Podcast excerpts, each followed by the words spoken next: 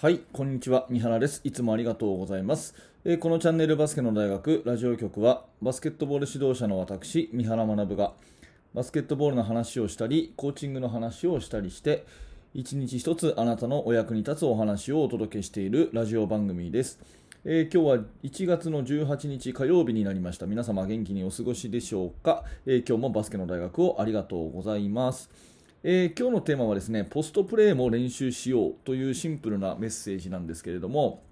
昨日ポジションをある程度固定した方がやりやすいよねっていう話をして、まあ、それなりに反響があったので、まあ、その続編みたいな感じの話になります。あのまあ、JBA の指針としてですね、えー子供たち最初の頃は5アウトであまりポジションは固定せず、ねえーポストのプレーというよりはアウトサイドのプレーを身につけさせましょうというような指針が出ていてそれは全く、えー問題ないと思うんですね。その通りかなと思います。で中学生ぐらいのアンダー15、16になったら4アウト1インとかでやっていってでアンダー18の世代になったら3アウト2インとかだんだんこうポストプレーも増やしていくみたいな指針が出てると思うんですけど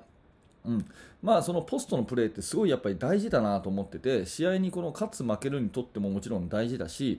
うん、技術を身につけるっていう点でもポストプレーは絶対練習した方がいいよねってそんなようなお話でございます。この話は結構私は、えーこのチャンネルで何度も言ってるんで、えー馴染みのある方はいるかもしれませんが、えードリブルの練習とかね、えーそれからスリーポイントシュートの練習とかはあのポジションに関係なくみんな全員やるんですけど逆にポストプレーを小さい子にも練習させるっていうことがあんまりない気がするので、えー今日はその辺をね、えやった方がいいんじゃないかななんていうそんなお話でございます。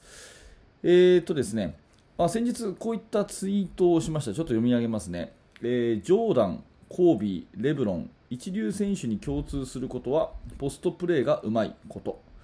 えー子供たちにはドリブルやディープスリーの練習をさせてもポストプレーは意外と見落とされがち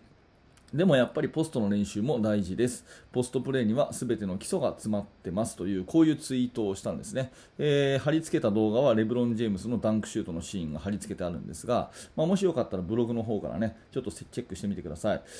えーで私、今ね名前を挙げたジョーダン、それからコービー、えーレブロン・ジェームス、あとは一番私が好きなマジック・ジョンソンもそうだし、あの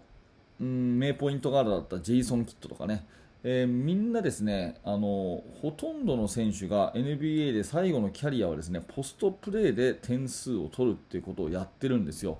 で今、レブロン・ジェームスも、うん何歳ですか？38歳とか？もうこの年齢にして、えー異次元の活躍をし続けてるってことが話題になってですねあのゆくゆくは NBA の歴代得点の1位の記録を取るんじゃないかっていうことがね、えー話題になっておりますがやっぱりレブロン・ジェームズも外のシュートをパシャッと決めるっていうよりはですねポストで点を取るで勝負どころになったらポストで点を取りに行くっていうことが非常に多くてマイケル・ジョーダンもそうだったしコービー・ブライアントもマジック・ジョンソンもそうだったんですね。あのまあ、私は NBA 大好きなので、えー小学校の時からずっと見てるんですが本当に勝負どころでねスーパースターが活躍するっていうのは大体ポストプレーですっていう気が私はしてるんですねでそんな中で、えーうん、やっぱりそのファンダメンタルという位置づけでですねポストプレーをちゃんとこう子供の頃から練習してるんじゃないかなっていうふうに想像をしております。でね、えー今日の話なんですけどもそのやっぱり育成の子たち小学校、中学卒生の子たちにドリブルを全員で練習させる、ね、それからアウトサイドシュートをみんなで練習させる、リングに正対しての1対1をやっぱりこう身につけさせるっていうことはすごい大事だと思うんですね。えーまあ、あの背が高いから君はポストプレーゴール下だけやっときなさいというようなことの、ね、教え方をすると、まあ、短期的に試合に勝つかもしれないんですけどやっぱりその子の伸びっていうのは止まっちゃうんで、えーみんなねそのポイントガードのようなプレーをさせるっていうことはすごい大事だと思っています。ただ一方でね、えー身長が低け低くても割に背の高い子と同じようなそういうポストプレーをさせていくっていうこともまた大事でで順番からしてもですねそのまず最初にアウトサイドのプレーを身につけると、ねえドリブルだとか、えそれから相手をこう、ね、フェイントで抜いていくとかっていうねそういう1対1の技能を身につけてアウトサイドシュートを身につけてからポストプレーを習得するっていうのは流れとして自然なんでガードの選手は意外と早くポストプレーをねあの身につけられるっていう私の、まあ、経験上ねそんな風に思うんですよ。うん、だから、まあ、ある程度その外の技術っていうのをやりながら全員にポストプレーを教えていった方がいいんじゃないかなっていうふに思うんですね。背のちっちゃい子でも結構こう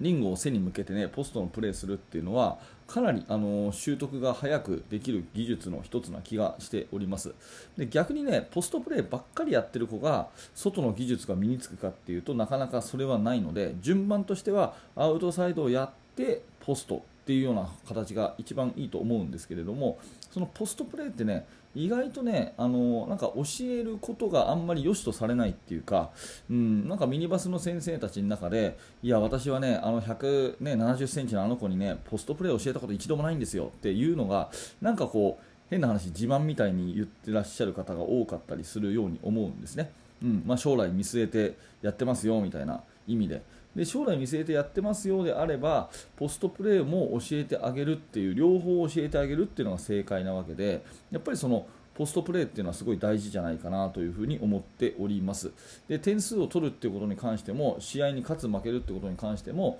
選手のこ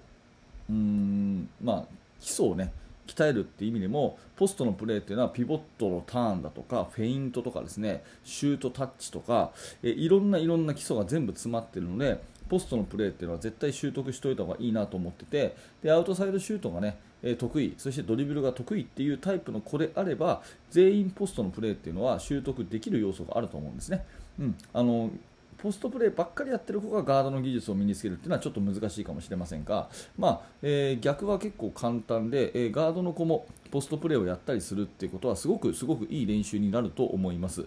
で加えてねさらに言うとうん、センターのところでミスマッチが生まれなくてもガードでミスマッチが生まれたりすることはよくあるんですね、えー、もう1回言いますけどセンターのところでミスマッチが生まれなくてもガードでミスマッチが生まれることはよくあるんですね、えー、例えば、えー、まあ、高校生でいうとねセンターは自分たちのセンターが180センチですと。で相手のセンターが190センチですってなるとそこはマイナス10センチの身長差なのでそこでポストプレーはなかなかできないということになったりしますがうんえポイントガードは同じく160センチ同士ですと。ポイントガードは同じく160センチ同士ですってなったらそこでポストプレーを仕掛けるとね結構点数が取れたりするんですね。うん、これはまあ戦術的な好みかもしれませんけど私はそんな、ね、考え方をよくするんですけども、うん、だからガードの子がね、えー、ガードフォワードのアウトサイドの子がポストプレーを身につけるっていうのは戦力的にもすごいいいことだと思うのでやっぱりこのポストプレーっていうのをうんまあ、見落としちゃいけないんかなというふに思います、まあ、最近 NBA を、ね、見ててねやっぱり大事なプレーっていうのは大事な局面っていうのはポストプレーでスーパースターは点を取っているっていう事実がありますので、まあ、もう一度ね、えー、その辺のところを、えー、今日は考えさせられたというところで、えー、ポストプレーも練習してみてはいかがでしょうかというそんなお話でございました。何らかあなたの参考になれば嬉しいです。はい、ありがとうございました、えー、このチャンネルはいつもこんな感じでバスケットボールの話、コーチングの話をしております。興味が持てた、面白かったという方はぜひチャンネル登録のボタンをよろしくお願いいたします。また明日の放送でお会いしましょう。えー、そして現在ですね、えー、無料のメルマガ講座をやっております。えー、最初の1通目のメルマガで、え特典の教材もプレゼントしてますので、ぜひこれを機会に登録してみてください。はい、最後までありがとうございました。三原学でした。それではまた。